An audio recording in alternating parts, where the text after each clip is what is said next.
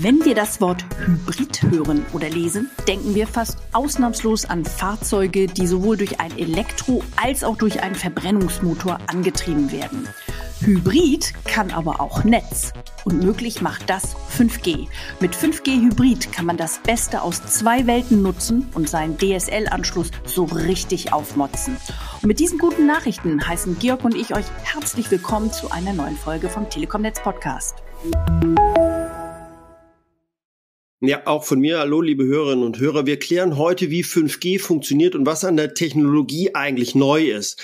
Keine Sorge allerdings, um 5G-Hybrid im eigenen Haus oder in der Wohnung nutzen zu können, müsst ihr nicht gleich Elektrotechnik studieren. Eigentlich braucht ihr noch nicht mal eine Bohrmaschine, aber eins nach dem anderen. Steffi, fass mal kurz zusammen, was 5G-Hybrid eigentlich ist. Sehr gern. Und das ist auch gar nicht so schwer.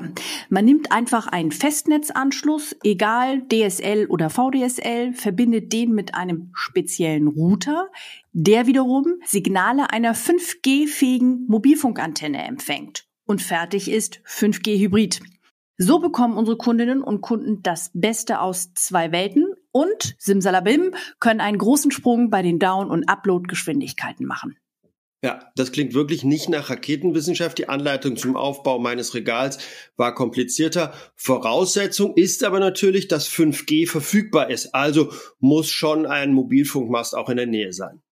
Richtig, das ist absolute Grundbedingung. Steffi, du hast jetzt schon von Download und Upload gesprochen. Bleiben wir doch gleich bei den Übertragungsgeschwindigkeiten. Was können wir denn da mit einem 5G-Hybridtarif erwarten? Eine ganze Menge.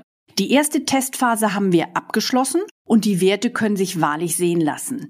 In Kombination mit einem DSL 100er Anschluss zum Beispiel hat die Hybrid-Variante Durchschnittswerte in Höhe von über 500 Megabit im Download geliefert.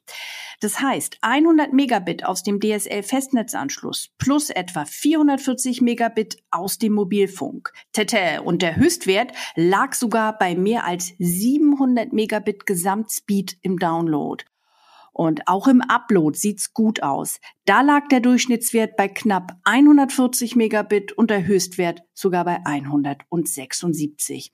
Und dazu sei gesagt, wir sind noch in der Entwicklungsphase. Da ist definitiv Luft noch nach oben.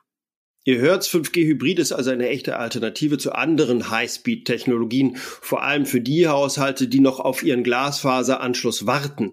An der Stelle eine kurze Info für euch, liebe Hörerinnen und Hörer. Bald können sich DSL-Kundinnen und Kunden aus ganz Deutschland für die nächste Testphase im Dezember diesen Jahres bewerben. Wollt ihr dabei sein? Dann folgt Telekom Hilft aus Social Media. Dort erfahrt ihr als erstes von den neuen Testangeboten. Ganz genau, habt ihr ein Auge drauf. Aber lasst uns hier noch ein bisschen tiefer in das Thema einsteigen. Zuerst würde ich gerne den Unterschied zwischen Hybrid-LTE und 5G-Hybrid erklären. Denn bei der Telekom gibt es ja schon ein Hybrid-Angebot, nämlich Hybrid-LTE ist vor allem für Kunden und Kunden mit sehr langsamer Festnetzverbindung gedacht. Von 5G-Hybrid dagegen profitieren im Prinzip alle DSL-Kunden. Technisch liegt der Unterschied im Frequenzbereich. Während LTE in einem niedrigeren Frequenzbereich liegt, bewegt sich 5G in einem höheren. So, und jetzt kommt's. LTE-Funksignale kommen problemlos durch Hauswände, während 5G-Signale nur bis zur Wand kommen. Deshalb brauchen wir für die 5G-Hybrid-Variante eine aktive Außenantenne, die außen am Gebäude angebracht wird. Die wird dann mit dem Router, der sich im Gebäude befindet, an das DSL-Netz angeschlossen und ist damit verbunden. Nochmal schnell zusammengefasst, LTE-Signale kommen wegen der Frequenzbereiche, in denen sie senden, tiefere Frequenzbereiche, kommen sie tiefer in Gebäude rein, 5G-Signale in höheren Frequenzbereichen haben mehr Bandbreite, kommen aber nicht so tief in die Gebäude rein. Genau, das war nochmal ein Deep Dive von Georg in Sachen Physik. Super. Und das klingt jetzt vielleicht auch alles komplizierter, als es ist. Denn für die Installation der Außenantenne muss kein Techniker vorbeikommen. Unser Innovationsteam in Darmstadt hat nicht nur die technische Infrastruktur für die Testphase aufgebaut, sondern auch mehrere Montagemöglichkeiten für die kleinen und unauffälligen Außenantennen entwickelt. Das war ein ganz wichtiger Punkt bei der Produktplanung beziehungsweise beim Produktdesign.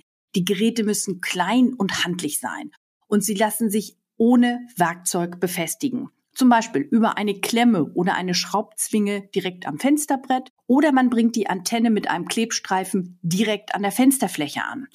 Dann steckt man nur noch ein Flachbandkabel in die Antennendose, führt das Kabel durch den Fensterrahmen ins Haus und verbindet es mit dem Router. Und für das Ganze muss man kein einziges Loch bohren. Ja, das ist praktisch und ist auch leicht umzusetzen. Das kriege sogar ich hin, ganz genau. Gehen wir zum Schluss dieser Folge noch einmal in die Praxis. Unser Kollege Markus Jodel war für diese Folge auf Recherchereise und unter anderem auch bei unseren Testteilnehmern zum Besuch und hat sich dort ein Bild von der Lage vor Ort gemacht. Genau, er war bei Matthias, einem Informatiker aus Bonn, der Highspeed-Internet aus beruflichen Gründen braucht. Und der hatte sich für den Test beworben. Hören wir doch mal rein, was er von 5G-Hybrid hält. Matthias, wie hast du von dem Trial erfahren? Ich habe Post bei uns im Briefkasten gehabt. Ähm, da stand dann etwas vom Trial drin und da bei uns das Internet halt nicht besonders schnell ist, war das interessant. Ich habe angerufen und wir sind dann auch genommen worden. Was heißt, dein Internet ist nicht so schnell? Ja, wir haben eine VDSL 50er Leitung. Ähm, das ist für uns beide als Informatiker halt eher langsam und nicht so wirklich optimal. Du arbeitest also im Homeoffice? Ja, genau, zu 100 Prozent seit Corona. Und wie war es, das äh, anzubringen, die Antenne und äh, den Router zu platzieren? Das war eigentlich nicht kompliziert. Wir haben die Antenne ausgepackt, da gab es dann verschiedene Anschlussmöglichkeiten. Das ging dann per Flachbandkabel ins Haus. Ähm, und ja, dann musste es quasi nur noch an den Speedport angeschlossen werden, wie beim Festnetz halt auch. Wie warst du mit der Performance zufrieden? Absolut spitze. Also wir haben dann hier 400 bis 450 im Download gehabt, 50 ähm, im Upload. Ähm, also kann man sich absolut nicht beschweren. Also das war wirklich schön. Jetzt ist es leider vorbei, weil der Drive vorbei ist. Äh, du würdest hier, also wenn das äh, am Markt zu haben ist, würdest du es hier holen? Ja, absolut. Also entweder wir kriegen Glasfaser oder dann halt entsprechend so ein Produkt. Also das ist äh, eigentlich ist es unerlässlich für das, was wir auch beruflich dann tun müssen. Ja, das ist schon der Hammer. Von 50 auf über 400 Megabit ist echt eine krasse Steigerung. Bin gespannt, was wir da in Zukunft noch erwarten können, liebe Hörerinnen und Hörer. Damit sind wir auch schon am Ende der Folge angekommen. Denkt an eure Bewerbungen für die nächste Testphase. Vielleicht gehört auch ihr bald zu den Pionieren. Wir sagen Tschüss und bis zum nächsten Mal beim Telekom Netz Podcast. Und wie immer, wenn ihr Fragen habt, Anregungen, uns Feedback geben mögt, schreibt uns an podcast.telekom.de. Bleibt gesund und bis zum nächsten Mal.